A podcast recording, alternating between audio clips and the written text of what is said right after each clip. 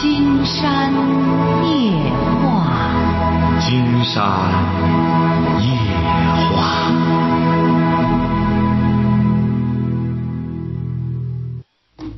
晚上好，听众朋友，我是您的朋友金山，很高兴和朋友们相会在午夜。马上接我们朋友电话哈。这样，今天晚上呢，我们那个聊城的，呃，周一打电话的聊城的那个家庭来了，已经哈，是周一电话。你这今天来的是，你是父亲是不是啊？把对着每个人都对着话筒讲话哈，啊，对着都离着近一点，都拉得近近的啊。你是父亲，你是母亲，是不是啊？啊，是哈，您是他的姨，嗯，啊，他的姨是他爸爸的同事，啊，是他爸爸的同事哈。对，呃，这个小家伙是今年十四岁，是不是啊？对。中考考了六百二十五分，满分是七百五十分，满分以优异的成绩考取了深县一中，一中，这是深县最好的中学吗？嗯。啊，最好的中学，结果上了两个多月不上了，现在已经辍学一个多月在家。后来呢，是父母呃，是他的任课老师说这孩子说什么精神有问题，给他爸妈提供一个思路，什么思路呢？让他们到北京安定医院，你们应该知道北京安定医院是干什么的了，专治精神病人的，弄那儿去给孩子看病去。结果是看了几个月啊，一个了又，看了一个多月，也没见怎么着，就回来了。要回答问题哈，是不是啊？对。要大声回答问题，要不然的话，别人认为我自个儿一个人。两次，去两次还是？啊对，去两次，花了一千多块钱。一每一次都一千多块钱。啊，每次都一千多块钱，结果是无效。无效之后，后来是人家这个当姨的，你是长期在济南？不是，我也是在老家教学的，哦，当老师的。中学的老师。哦，中学老师，你是知道金山这个节哎目对对，我从零一年就开始零零细细的听，哦。零一年，哦，我想起来，那个打电话的那个女孩是他的姐姐，哎对，在长青读大学。嗯对。哦，对，当时是这么个情况哈嗯，对。这样就说他这个弟弟就处于这么个情况。嗯对，刚才金山还讲了，说说你的原因是因为老师冷落你，还有女生怎么和你递了个纸条啊递纸条，就因为这两件事儿吗？不是，不是，说吧，那因为什么事儿？你说方方面面的事儿什么意思啊？就就是，嗯，老是自己再再往前坐，往前坐啊！对自，己给自己找麻烦，就是老是想一些怕发生的自己不想想的，嗯，然后就是老担心发生问题。对，啊、老担心发生什么问题呢？也不一定，反正就就就就是有老多事儿，啊，比如说。比如说。啊，你比如你上着学，怎么哪件事儿就影响你这个学习了？比如说就是怕自己喜欢男生，怕自己喜欢男生，对。哦，怕自己喜欢男生。嗯，他说的很真实，对。晓得吧？就是说，怎么讲呢？就是说是一说，就是说现在有一个概念叫什么同性恋，同性恋。是不是啊？对。哎，特别是在下边比较封闭的地方，他对这些东西呢都一知半解，嗯，所以说很容易陷在一种概念之中出不来。为什么呢？你比如为什么说我们要生活在一个呃经济文化发达的一个地方？为什么大家向这些地方聚集？我反复讲过，说人呐。他这个所谓的精神有问题，就是精神整个就是堵塞了，就是道路不通了，思路不通了。像我们人得病是怎么得病的？人得病是因为什么？血脉不通了，经络不通，哎，经络不通，嗯。哪里经络不通，哪里就得病，嗯。是不是啊？哪里经络不通，哪里就是坏死。那么人也是这样，他在一个相对封闭的地方，再有一个概念放进去之后，特别是现在很多所谓的时尚的概念，很多年轻人一旦消化不了，很容易发生思想这种脉络的不通，就是他这种很典型的一点，事儿不大，可是到他那里他就觉得成事儿了，过不去那个坎儿。哎，过不去那个坎儿，再加上没有合适的交流对象，象对对倾诉对象，嗯没有很合适的倾诉对象，是不是这么理儿？是哎，本来事儿是不大，可是现在你玩游戏吗？我现在不玩儿，什么时候玩过游戏？嗯，就是这这，就是就是从学校回来以后就没玩过，就是上高中差不多就不玩了。上高中就不玩了。嗯什么过去的时候什么时候玩过？嗯，初三还有初三毕业，初初三初三就初三开始接触过游戏，不是从初一很很小就接触了。他什么时候接触游戏的？他从六七岁就接触这个电脑游戏，因啊为我的办公室呃留他家一个钥匙，啊呃，因为我办公室有一台电脑，那听时候啊我们家庭都没有，这个孩子经常到我办公室去玩，啊所以我知道。啊！他那六七岁那他现在在家里干嘛呢？这一个多月，你现在这一个多月在家干什么呢？就是打打球、看看书。打打球。打你和谁打球去？自己打什么球？打篮球，啊，自个儿打打球，看什么书呢？看一些就是比较具体一点，看什么书啊？整天在家里一个多月，一个这么一个年轻人在家看什么呢？就是励志的，还励志的，看什么励志的？嗯，就就是励志的故事书，后面者你在哪弄的书一个道理啊，我在学校图书馆给他借的。在学校图书馆借的哦。那也就是说，你现在那你怎么打算的呢？你上着学，突然终止，不想上学，想干什么呢？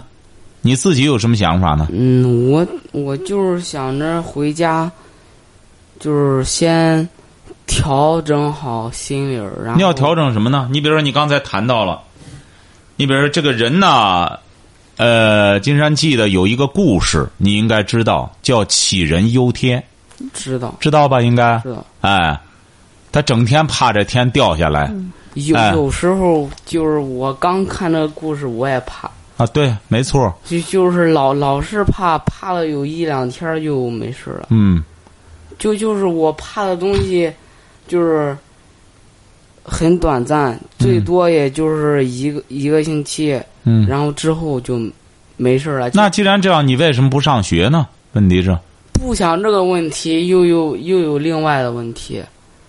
啊，你可以有什么问题？你这个脑子他总是在想问题的，想问题才说明你是一个思想活跃的人呢。现在最怕的就不想问题。现在很多孩子他不想问题，你想问题不很好吗？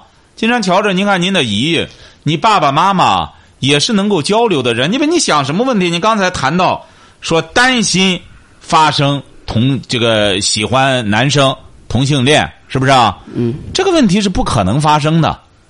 对，不是为什你怎么说对呢？那你既然知道对，你为什么说？你还是为什么我？想的都是不可能发生的，啊但是就是老是害怕，然后就一直想，也不知道为什么。所以说，实际上呢，你比如咱你你贵姓啊？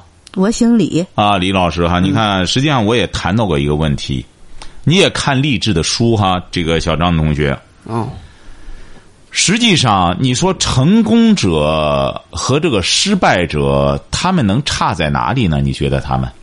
就成功的和失败的，在学习上，你觉得那个学习好的和学习不好的，他们能差在哪里呀、你感觉的，就是你在思考问题的话基础啊啊，基础还还还有毅力，啊，毅力，对，基础学习的基础和毅力，对，是不是啊？嗯，好，很好。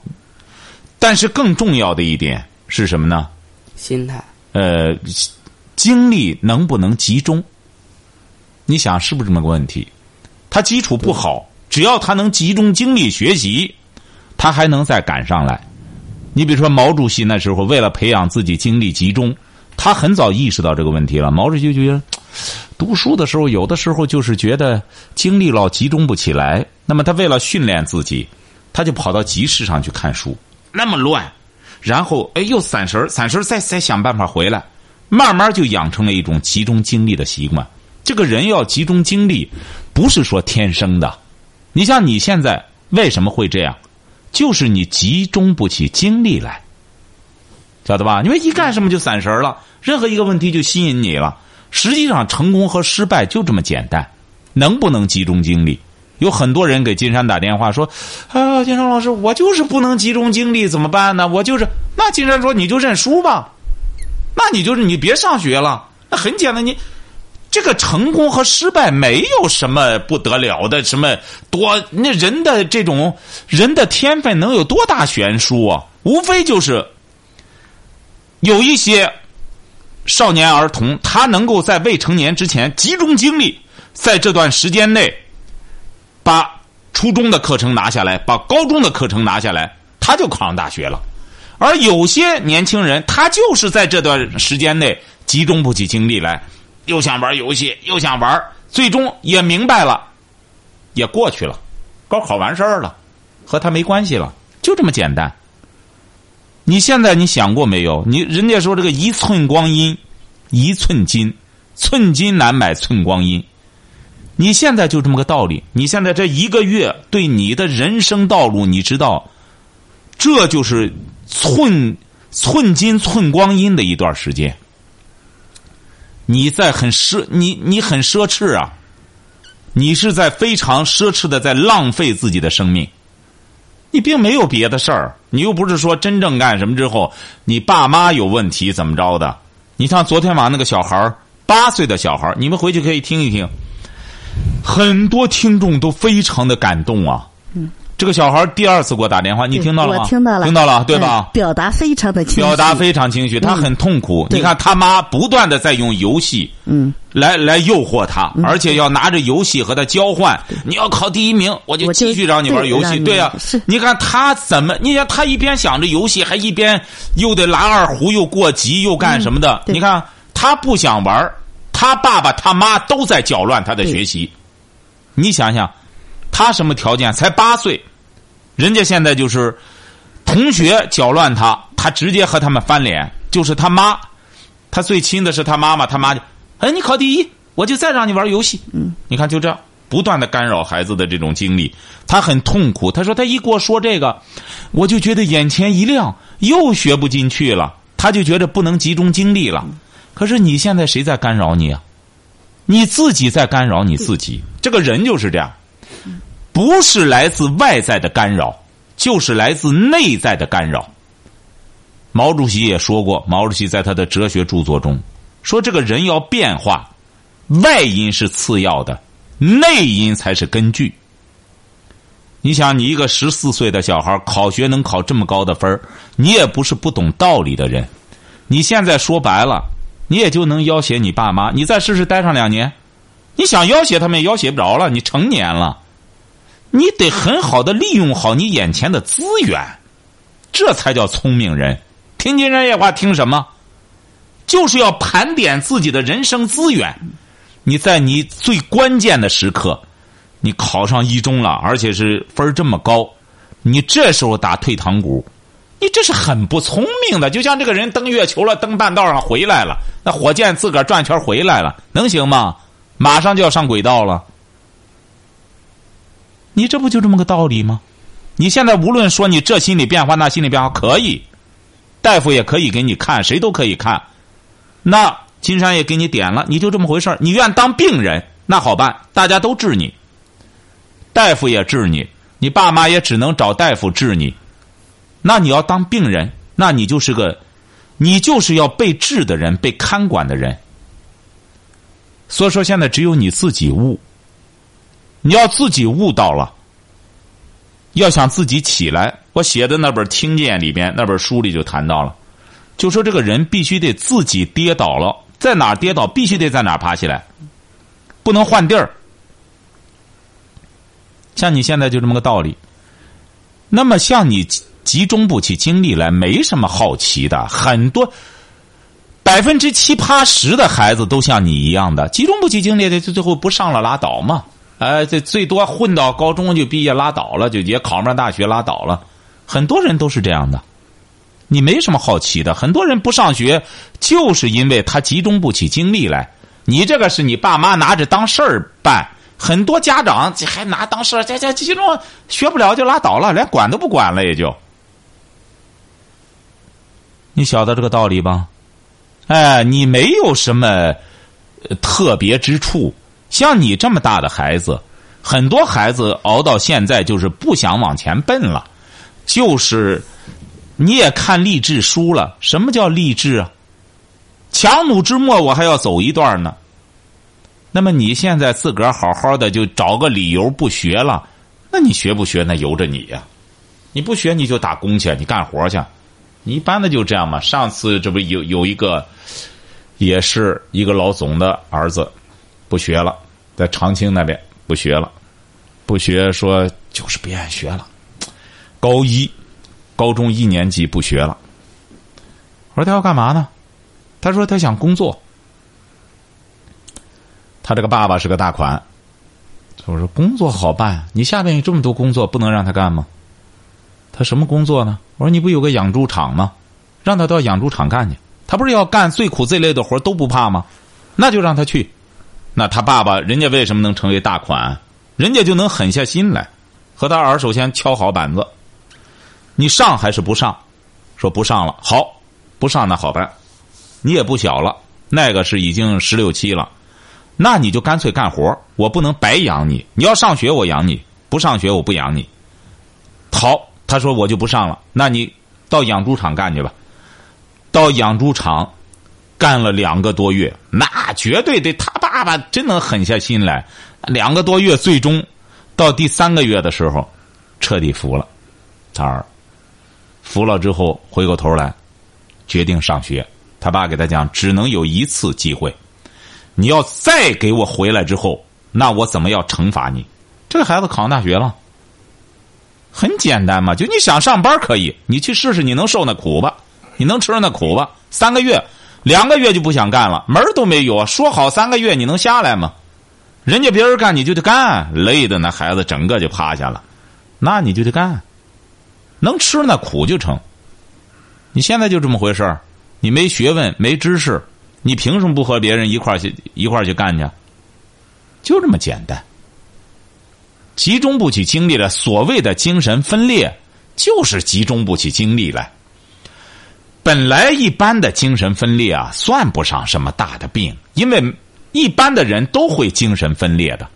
我们很多人选择了什么呢？哎，稍微有点精神分裂，立马带着他去看大夫，然后大夫给他用大量的药物，最终彻底。让他精神分裂，哎，分裂了。像那次那个小伙就这么回事经过接近三年，那就没法整治了。那孩子就是离开药物就就就亢奋，有了药物就睡觉，就这样彻底把他的精神给打垮了，就这么简单。你呢，有点精精神的这种，或者说是分散，可以说很正常。为什么你晓得？因为你十四岁了，你已经成熟了。你这时候十四岁到十八岁是青春期，那么青春期这段时间，你的精神、你的行为各个方面都会成长。那么有些这种心理的变化也是很正常的。你一个学习挺好的孩子，也学生物，也学什么，这一点怎么不能正确对待呢？你回过头去，就是这这么这这少见多怪的，这样最终甚至影响自己的学习，你这不是愚蠢的吗？晓得吧？你将来还会随着你的成长，你还会长胡子，你还会有了这这对对异性的想法什么的，这都是很正常的。这就叫美国有部电视剧叫什么？成长的烦恼。成长会给你带来很多烦恼的。你在十十来岁的时候，你指定没这么多想法。你进入青春期了，你整个生理都在发育成熟了，你怎么可能不会有更多的想法呢？所以说，你现在要聪明的话。回学校，晓得吧？回学校的同时，你必须得你们得听金山的节目。你要不听节目，包括你这当父母的，你要想开眼界、见世面，不是人们总结出听金山的节目来吗？就获得的就是知识的广度。你光知识，你光知知道它能赢能行吗？关键要用见识来驾驭知识，见识的高度和思想的深度。所以说，这个小张同学，金山为什么约你？就是觉得你中考考的分儿挺高。金山有个观点，只要好好学习，只要你真正学，因为我们国家的教育是很科学的，设计的课程也是非常科学的。在中国的精英学习好的，到国外都是好样。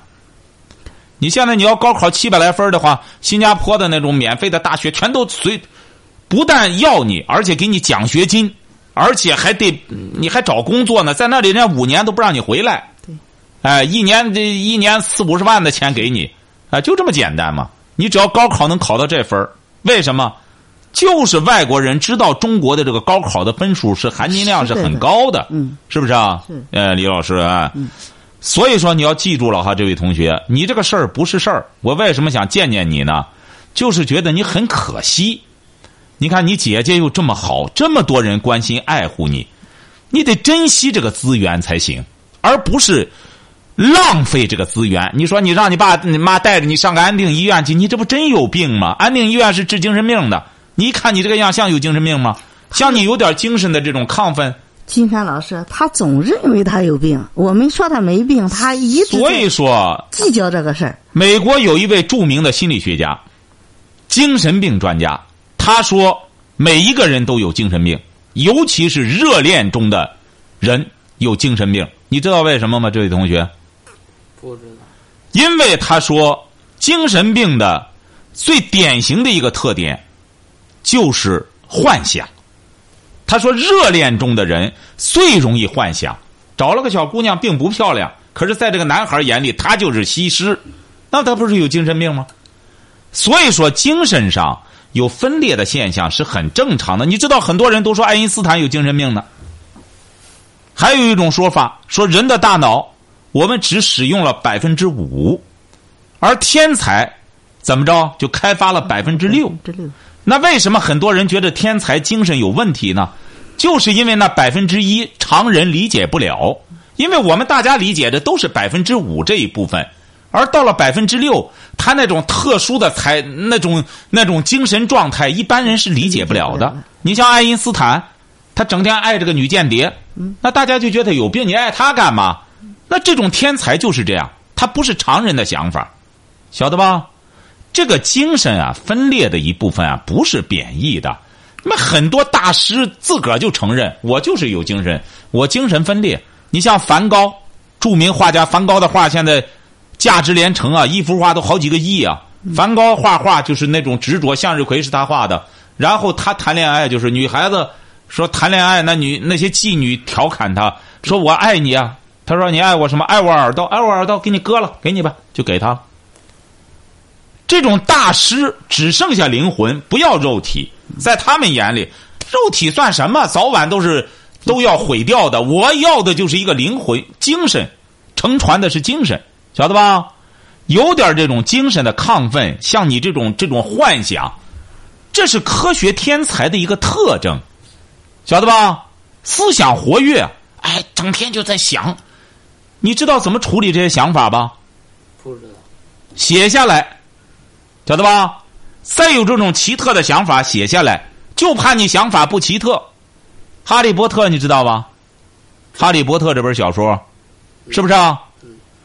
哈利波特的作者就是这样，整天有些不切实际的想法。他大学毕业之后，在英国伦敦之后找不到工作，这个女大学生人家都说她有精神病，他又说你想法太不切合实际，他找不到工作，他于是他就到处逛。逛的过程中，他就有很多幻，就幻觉出来了。那幻觉出来就出来之后，他怎么着？他就写下来了，写写写写写，成了畅销小说家了。现在呢，钱花不了了，晓得这个道理了吧？他这个情况，从一开始我就跟他说：“我说你写下来。”把你想的东西写出来。成啊！你说写，他指定不写，只有大师给他说才行啊。像金山这样的大师给他说，他才会听的。你说他能听你的吗？就是，他不听你的，就说明他很聪明。哎，他听你的还行吗？所以说，记住了哈，你这个事儿不是事儿。回去之后，抓紧时间先上学。不要耽误自己的功课，你这才叫明智之举。那你先说吧，还有什么问题吗？你要有问题，我们就再交流，没问题就走人。那我老是想自己不想想的，怕发生的那是怎么回事？我不是跟你讲了吗？这个人呐，说天才的一个特征就是好幻想，他想的很多事儿呢都是匪夷所思的。你有这些幻想，可以把它写下来，这就叫创作。作家怎么当的？作家，你比如很多听众来给我拿来写那东西，你看我写了这这这好几十万字了，我一看那没有任何意义，为什么呢？流水账。作家就是善，你要有很奇特的想法，那太好了，你把它写下来，写下来之后，我可以给你推荐出版的地方，晓得吧？但是你得写下来，你一个考分考的这么高的学生，驾驭文字是没问题的，晓得吧？上学的同时有什么想法都把它写下来，晓得吧？还有什么问题？那就是我自己不想这么想，怎么办？你不想这么想，这不给你讲吗？你不要不想这么想，你就想就行，边想着边写，这就是一笔财富。创作就是这样出来的，晓得吧？你不要强制自己不想，你这样就会精神分裂了。精神分裂是什么现象？就是又想想又不想想，就加结果是就发生一种呃纠结，晓得吧？你不要控制自己去想，你想就要写，你不能嫌累。你这样就不行，那你就是懒。你要真是那么想，那你就写吧。你想多少？人家哈利波特写多少了？一本子一本子的写。那好多人看了之后就就就就觉得什么玩意儿？后来终于有人发现，好，哎呦，这种那他魔什么什么叫魔法学校？那什么东西？那都是些。反而是这种想法奇特的这种幻丰富的想象力，那这种作品就发表了。就看你有没有这种想象力了，不要纠结，精神分裂真成精神病，就是你这样纠结。哎呦，想我也不想，弄来弄去的，自己这样胡颠吧，自己这样胡折腾。该上学上学，别拿这个做借口。你现在接受的是义务教育，你必须得完成的，就像你爸妈一样，他必须得干活挣钱养你。为什么呢？因为你还未成年，晓得吧？你未成年人，你有一你有你应该尽的责任和义务。你不上学，你不上学，你干活去，你干活都没人要你。所以说，不要推脱自己应该干的事儿。你爸妈能推脱吗？他不干活，他不挣钱能行吗？你像你姨这老师说，我我不上班了，我不干，可以啊，没人给钱，这不很简单吗？晓得吧？哎，不要推卸自己应应承担的责任。上学，你作为一个男子汉，别把这个推脱了。那你还是个爷们儿吗？该上学上学。那么幻想这一部分，那么金山帮着你解决这个问题，你写下来，然后你再念给我听，不就得了吗？看你能写什么？你写上两万字之后，我再看你你那想法是什么想法，好不好？那先在先上初三上，明年再去上。没必要，你上高中没问题的。像你考的，你这时候就是要学习紧张一点你紧张一点反而避免你胡思乱想。你晓得吧？你完全可以跟得上的，为什么呢？因为我们国家将来这个大学教育啊，更在意的是你的一种知识面了。它不像过去那样了。现在为什么叫素质教育？就是你的阅读量。他高考的时候更多是选择，他不是再是死记硬背了。所以说，像你现在啊，不要把它当成你，你可能这个生活的这个地儿比较封闭一些，对，你不要采取那种学习方式了。哎，现在我们国家学习方这个考试方法也和西方接轨了。更重要的考的你是你的一个面儿，你不要再死记硬背，再从初中就那样去理解问题，不要这样。你就你先要确定，慢慢你是喜欢文科还是喜欢理科，集中精力要把课补回来，正好避免你胡思乱想。有什么问题给金山打热线。知道。回去之后得想办法听金山的节目，在网上是可以听的。嗯，对。在网上听。在网上听了哈，在网上听了之后让他听，让他听了之后，那么主要是听的目的是什么？就让他拓展自己的思想，就不再封闭。这个人的最终封闭，封闭，最终这个思想就拧巴到一块儿了。要让他拓展，哎，拓展，慢慢的，只要这个这个思路打开了，那么就有出路了。晓得吧？换个环境可以吗？你换个环境什么意思啊？就是也是去上高中，就是不在一中上，你为什么要换环境呢？关键是，就是感觉就是实际上我一开始给你说的，我就要打消你这个念头，就是说这个人在哪里跌倒，要在哪里爬起来。我是指的什么意思呢？你看，金山一直讲过，你比如说我们这个人，你说我们为什么要锻炼身体啊？是不是要使这个肉体具有抗打击的能力？是这样吧？那么人的精神比肉体更脆弱。孟子说过：“天将降大任于斯人也。”你应该能背过这一段。必先什么？苦其心志，对，苦其心志是什么意思啊？就是揉练你的这种承受力。哎，心理，你这个心智不行，你有再壮的身体也白搭。那天来那小伙子就坐到你这儿，一米八多的大个，这么壮。三年，这种药就把他彻底，就什么也干。他他身体没问题，就是干一段就不干了，就回家了；干一段就回家了，没有长性。你看他身身体没问题，心理不成了，就是吃药吃的三年。他们倒是济阳的，能听到金山的节目，可是他们家里不听，带着他吃三年药，最终呢，家里把钱花光了。哎，对，没弄好，他他老婆在家里不能待了，离开家到济南来给人家做家政，做家政的这一家老太太八十三岁，整天听金山的节目。后来他说了，他家里这难处，就这个儿整天这样，人老太太给他说：“你找金山去吧。”老太太听他都不知道在听什么，你看，花了三万多了。所以说，你要是个男人的话，金山觉得你应该在哪里跌倒了，在哪儿爬起来。你换地方算什么男子汉呀？你首先要搞清楚，你是个男人。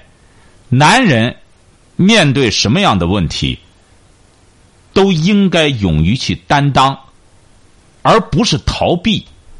你要逃避了这一次之后，在你的人生的历史上，就是一笔难以洗刷的耻辱。你晓得吧？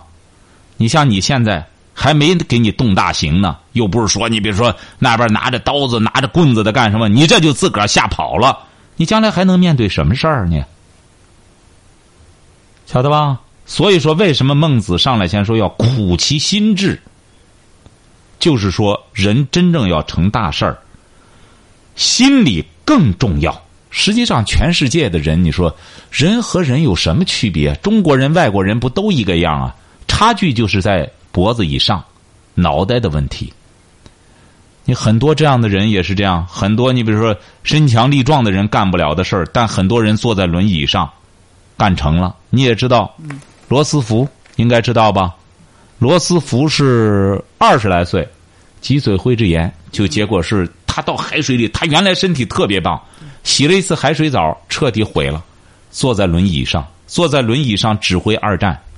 他是三次竞选总统中了，第四次好像还想让他当，结果是二战结束，他一看已经结束了，结束了之后他才死的。他在这之前怎么活着的？精神在支撑着他活着。罗斯福居然还没等他庆祝二战，他就死了。所以说，知道人的精神重要了吧？你要离开这个，你就不是个爷们儿。你说这么点小事儿干什么之后，你还有你爸妈给你拖着，你将来，你爸妈能跟你一辈子吗？你将来作为一个男人，你还以为你将来最难对付的，你知道是谁呀？你知道你将来在你人生中最难对付的是谁啊？是什么人啊？说说看，知道吧？是什么人？最难对付的人，将来在你的人生道路上最难对付的人是谁啊？自己啊，还自己呢？女人，你将来还早着呢。你知道，你将来就凭你这么懦弱，你干什么之后，女人一看你这个，她和你在一块混什么？所以说，你要记住了哈，你现在十四岁，金山给你说的目的就是说，你一切从头开始还来得及，晓得吧？你要再混上两年，那我就没必要和你废话了，拿拿出这么多时间来不值得。再就是，我还看中你这六百多分我觉得你还是有可塑性的。说一次就成了，剩下来的事儿就不要动嘴了。一个男人要讷于言，哎，讷于言。孔子不是说不让男人说话，而是少说废话，晓得吧？要去做。等一下，我再接个电话啊，有什么问题可以提出来。喂，你好，这位朋友。喂，你好，金山老师。哎，我们聊点什么？嗯，我想谈一下感情问题。你多大了？我今年二十四岁。啊，怎么了？就是我跟我男朋友谈了两年多了吧。你是干嘛的？我在济南上班呢。啊，在济南，什么文化？嗯，大专。啊，大专和和男友谈了两年，怎么了？然后就是自从今年他不是毕业嘛，自从后吧，然后我们就一直闹矛盾。嗯。嗯，然后我就。他毕业什么意思？他大学毕业吗？他今年毕业。他今年大学毕业。对。啊，说吧，你们就开始闹矛盾。然后就是就不理我，然后我给他发短信，他就回；不给他发短信，他就不回。嗯。然后这几天我给他打电话问到底怎么回事，他就说他有外遇了，然后怀孕了。啊，还有他是哪儿来的？嗯。他是哪儿的？泰安的。泰安农村的吗？农村的，我是潍坊的。你是潍坊农村的。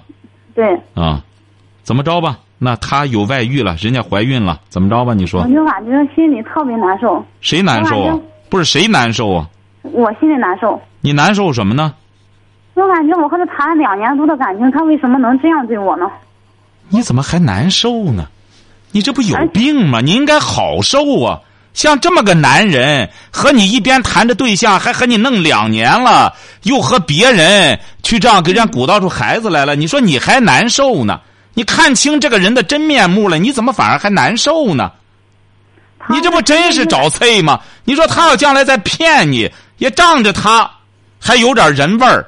他要不干什么的话，你说这么个傻蛋，自己又不能控制自己，蛋商这么低。我早讲过，像这种男人。根本就不跟着脑袋走的男人，你说他现在还刚毕业，还从农村出来，也没找到工作，还整天这是混这个。你说你跟着他能有什么结果？你还难受呢。日照上班。什么？他现在在日照上班。他上班又能怎么着啊？你说做人做的这么差。现在怀孕两个月。你说整个这个压根儿不跟着脑子走的这么一个男人，你还难受呢？你是难受，他不来祸害你啊？你那意思，他两边忙活？不是，还不是呢。你应该感到很庆幸，就说哦，这么个玩意儿呢，我和他弄两年了。你看他这一边在我这边，一边又那样，一会儿的功夫，这玩意儿见个人只要有机会就把握不住自己。像这种男人，你应该意识到了，这个人就是这样。金山讲过，不是说这个，我们现在有一种偏见，就觉得呢。哎呦，家境好的，他条件好的，长得好的，是不是这种人就花花呀？嗯。正相反，人家那些家境好的、长得好的，反而人家很自爱，人家很珍惜自己，晓得吧？越是像你男朋友这样，你说要啥没啥。你看。那老师，你说婚前性行为有这么重要吗？然后他又说我一直没跟他发生关系嘛，他又老说我不好怎么着的。这不你很聪明吗？这就说明你把控能力很好啊！那既然是这样，这个男的就找你的目的就是要发生性行为的话，你要觉着哎呦很后悔，那你就跟他说吧，我和你发生性行为再回来吧。你这不真是有病吗？这很好，竟然觉得你把控的很好，两年，这说明你这个人是有底线的，你这个女孩子很聪明，晓得吧？和这种人，你确实没和他发生，你要和他早发生了，你知道什么结果吗？他有了这性经验，他不但他就不止找一个了，他会他会找好几个，谁和他发生他都愿意，晓得吧？嗯，对按道理讲的，对，对，按道理讲，你说你这么自爱的个女孩，这么珍惜她，你说她回过头来这么不珍惜你，你不感到庆幸？你不感觉到保持住这份贞操，再找一个真正爱你的人？两个人志同道合的人，你还去研究这个呢？什么发生性行为重要吗？男人是的，有些男人就觉得这个很重要。那么就看你找什么样的人了。对。哎，所以说，金山觉得你应该很好受哈。这个男孩呢，金山也讲了，你看他也不欺骗你，起码他也是敢做敢当，说出来，应该说也是一个不错的小伙。你就和他做朋友得了，然后再找就成了。你年龄也不大。他前几天才跟我说，然后他说今年年底我订婚，明年结婚了都。那这有什么的？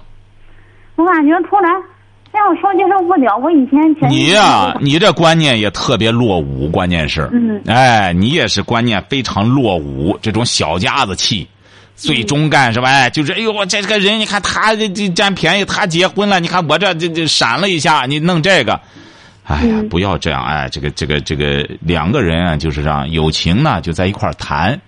嗯金山讲过，像你现在一定要记住了，感情不要把它当成生活的全部，晓得吧？哎，你这那老师，很你说他是不是以前一直都是骗我的？后那我的又来我。金山觉得谈不上骗与不骗，晓得吧？这个人本身就是七情六欲的这么一个人，那你说他以前对我真的有感情吗？还是真的有感情，真的有感情，真的，他对你真的有感情，他也真的想和你呃发生感情，晓得吧？嗯哎，只是你呢把控能力比较强。金山觉得你研究他呢没必要这样，你要有这个精力啊，你研究研究学习。男人女人就这样，总的来说还是你俩没缘分。对晓得吧？再就是呢，你像他嘛，呃，说白了，你比如从农村考到考个学出来之后，你让他做人的底线多么高多么高，弄得太高了，说白了也太为难他。金山觉得应该他就算做的不错的了，到这时候没骗你，他要骗你的话，你不还是蒙在鼓里吗？金山老师，他前几天他跟我说，那个女的家里有钱，做生意，说能买得起房子，怎么着？啊，他就他就涮你吧，你就记住了吧哈。女的家里的便宜是不好占的，你也是女的，你想想哪个男的占你的便宜好占吗？嗯，哎，你他往往都说这个就，嗯哎，你要说的话，我找了个谁，这这这没没想到他是比尔盖茨的亲侄女儿，你这说起吧，这个也没又没人核实这个，反正忽然。有些人呢，说白了，就真当真，晓得吧？你不想想他凭着什么资本？人家女的家里干什么去后去找他去啊？再者说，中国的传统观念也是，女的那得找一个男的比她要强的。的确也有那种女的找的男的，确实吃软饭。这个说白了，软饭不好吃，嗯，晓得吧？哎，软饭它不是那么好吃的。你说他们两个真的有感情吗？还是怎么着？这个金山觉得你没有必要去研究，你这纯属于浪费脑子。你看，就是这，你看就整天研究这个，你有意义吗？他已经和别人干什么了？他有没有感情？你想，你说研究这个有什么价值呢？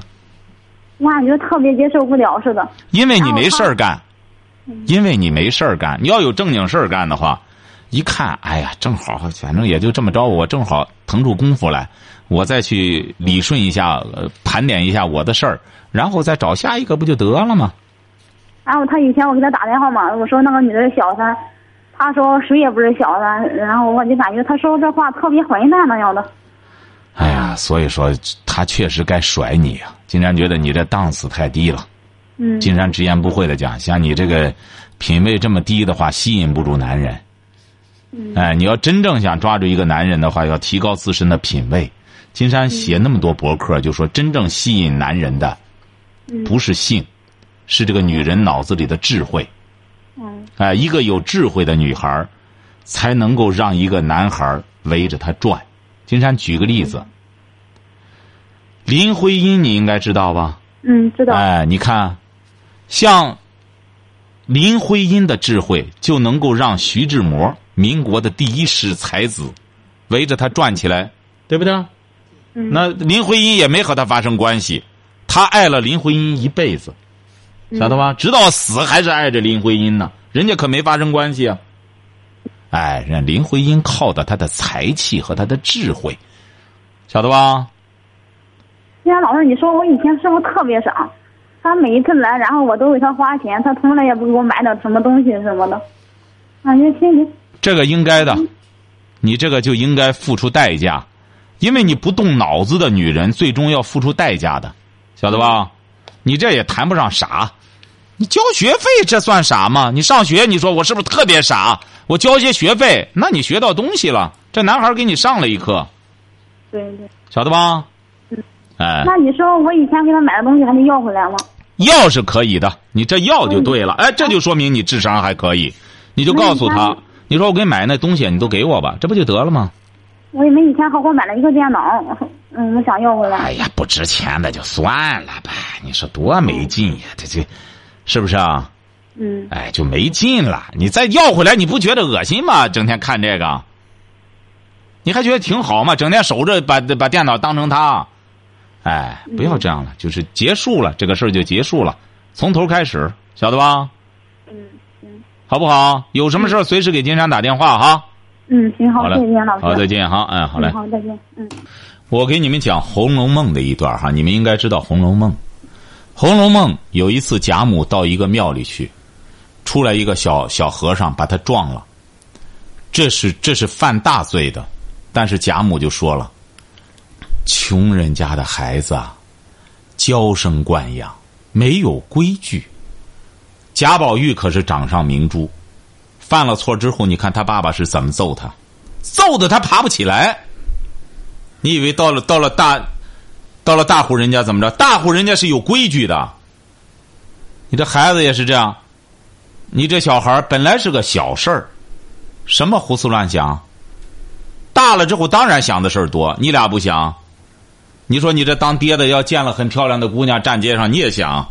你胡思乱想，这不很正常吗？关键是怎么着呢？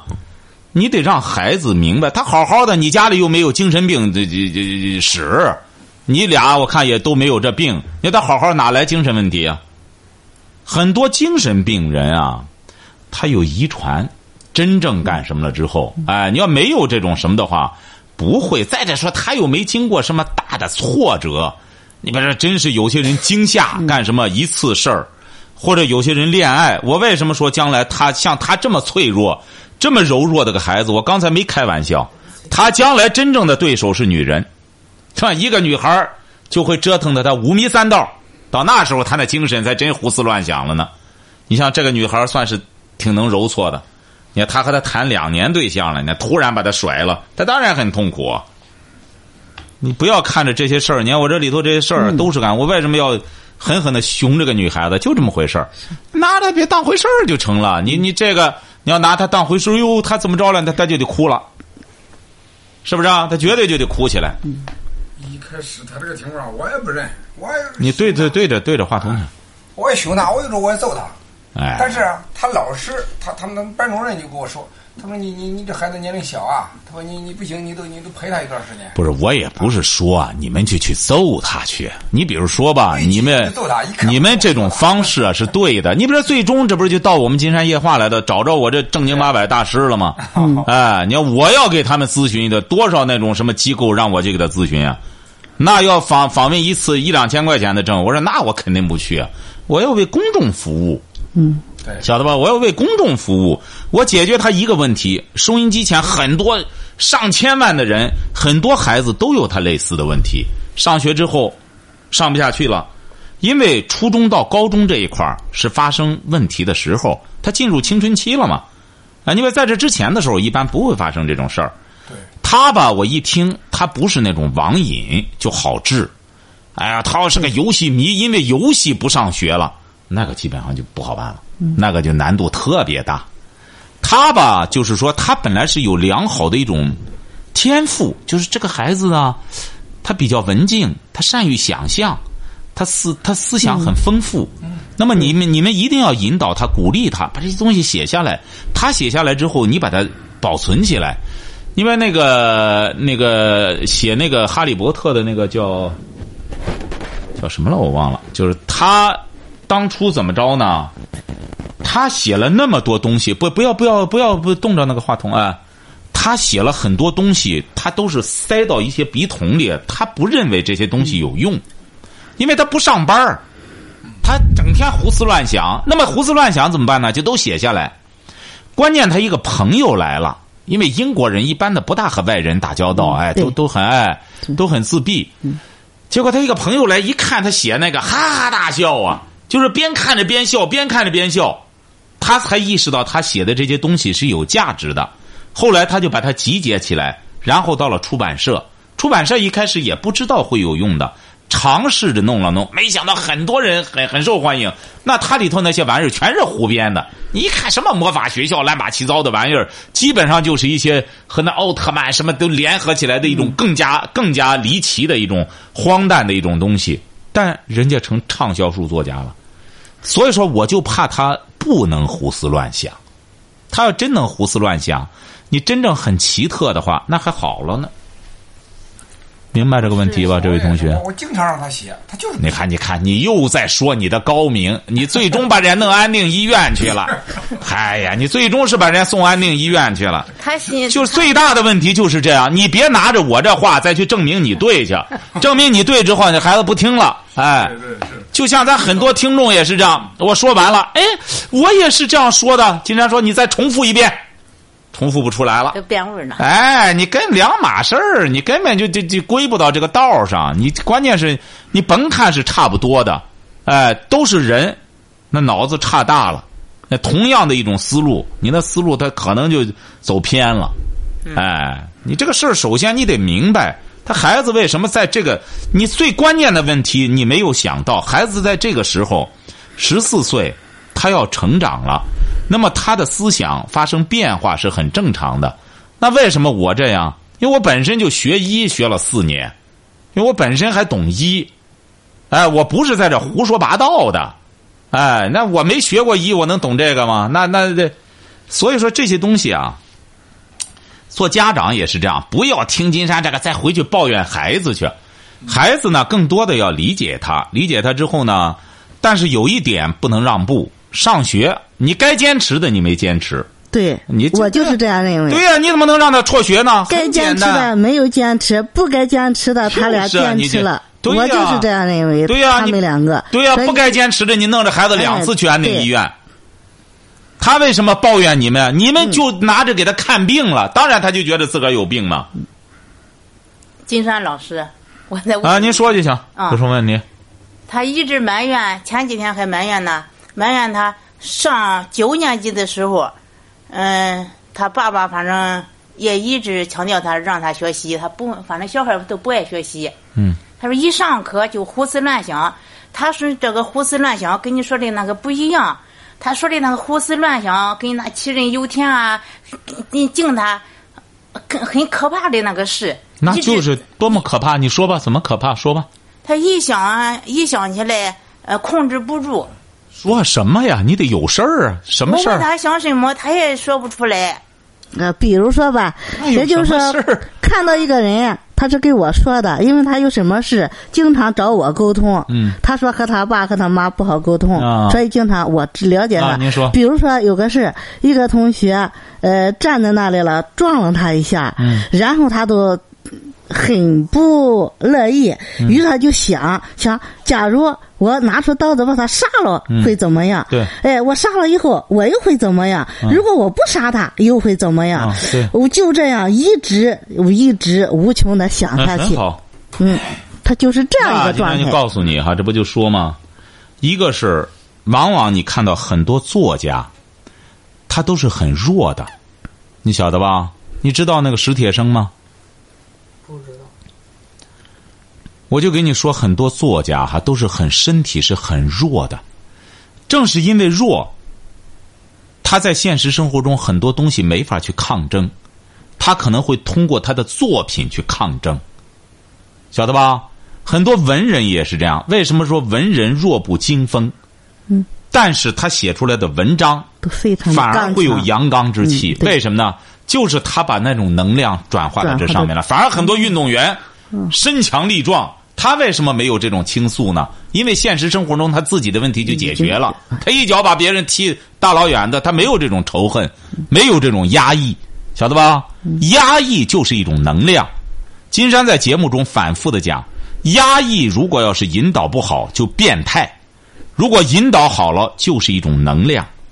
所以说，一个人不管他强还是弱，都要善于转化，转化自身的一种能量。我们现在为什么要提倡正能量啊？就是把你想象的，我拿个刀要刺了他怎么着？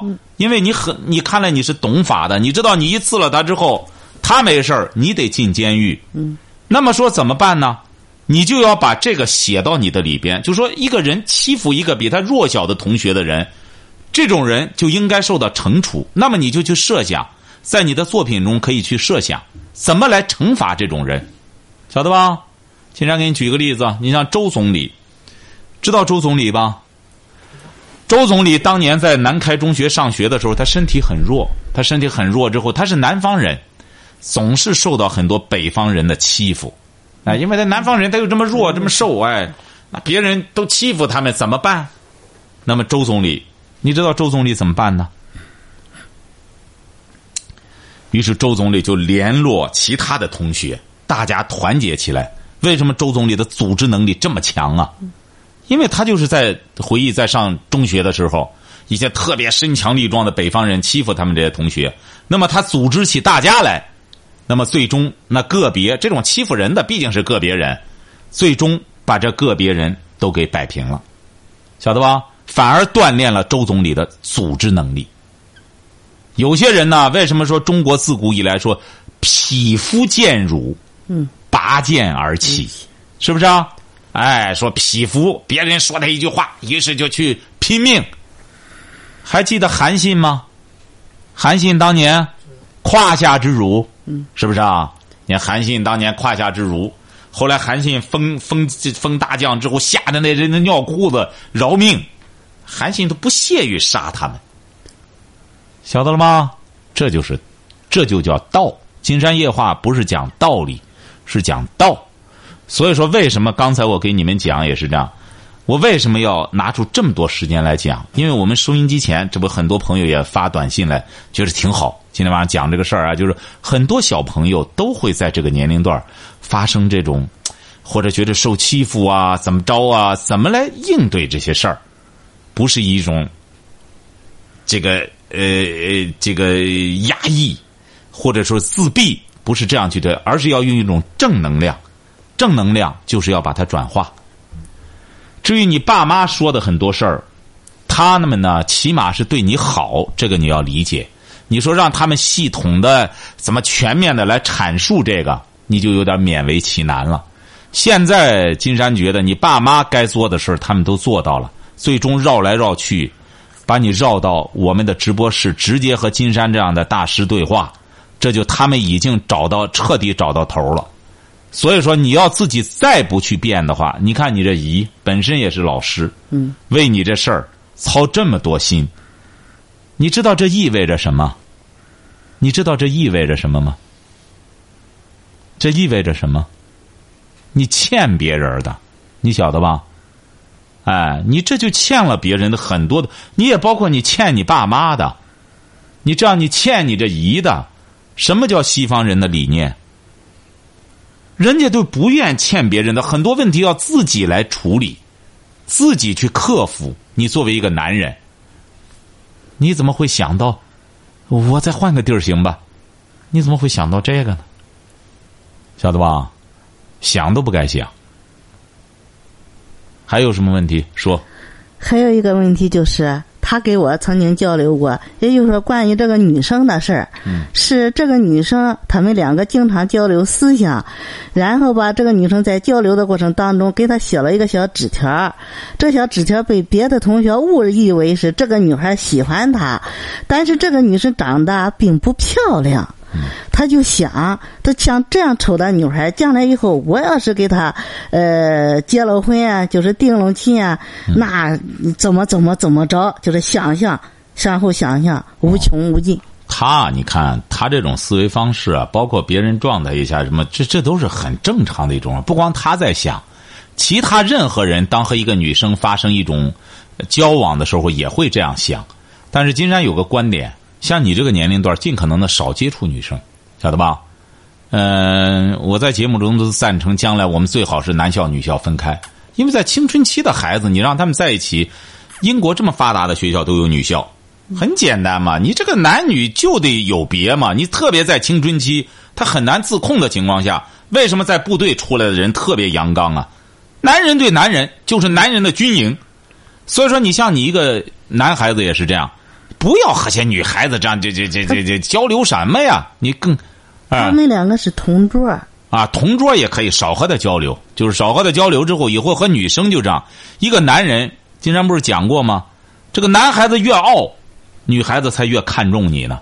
再者说，你这时候也不要就要强制自己少去想那些问题，晓得吧？这个就看你的能力，还是你的转化能力。如果你就是非得去想，甚至还想花招事儿，那你就把自己毁了。很简单，很多人的堕落不就是这样吗？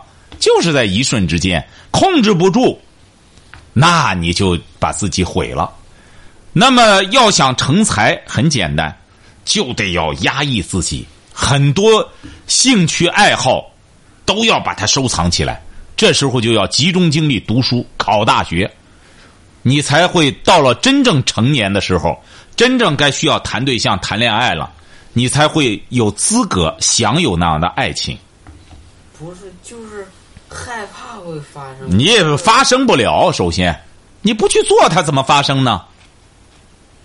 你这些事儿都是借口。